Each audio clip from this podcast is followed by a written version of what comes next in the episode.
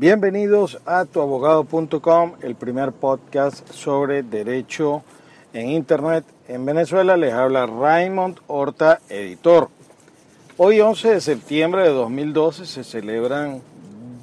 11 años de los atentados de las Torres Gemelas y por allí he visto en YouTube y en algunas páginas web eh, muchas teorías sobre si realmente eso fue eh, lo que ocurrió, si existen muchas hipótesis de complots, de conspiraciones, pero sobre todo me llamó la atención un video en el que eh, supuestamente una persona alegaba que esos aviones que entraron en esas torres gemelas eran unos hologramas y lo que había ocurrido eran explosiones simulando que había unos aviones allí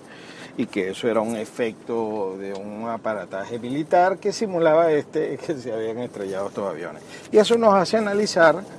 eh, o nos hace pensar o reflexionar un poco sobre cómo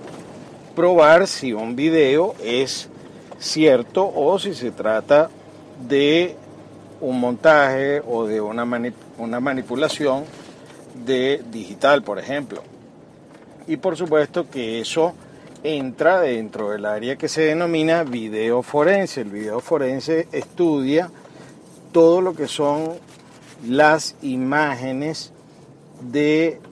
una película o de una filmación. Nosotros eh, con la gente de experticias.com hemos participado en varios análisis sobre videos y eh, se ha llegado a la conclusión, por ejemplo, se trata de videos eh, que tienen una secuencia lógica, no existe eh, intercalado de lo que son los frames o, o fotos o los fotogramas, como se denominan técnicamente, y por supuesto hemos hecho incluso análisis de cada fotograma, los reflejos de la luz, eh, desde dónde viene la luz, la sombra, a los efectos de establecer cuáles son eh, los elementos de, o indicios técnicos que nos ayudan a determinar si estamos en presencia de un video manipulado o no. Esto se puede hacer en fotografías por separado y, eh, o fotografías individuales, es decir, se hacen análisis incluso de ubicación, sombras, e incidencias de iluminación y este es un tipo de experticia que pueden utilizar. Hablo para ustedes Raymond Horta de tuabogado.com, patrocinado en este caso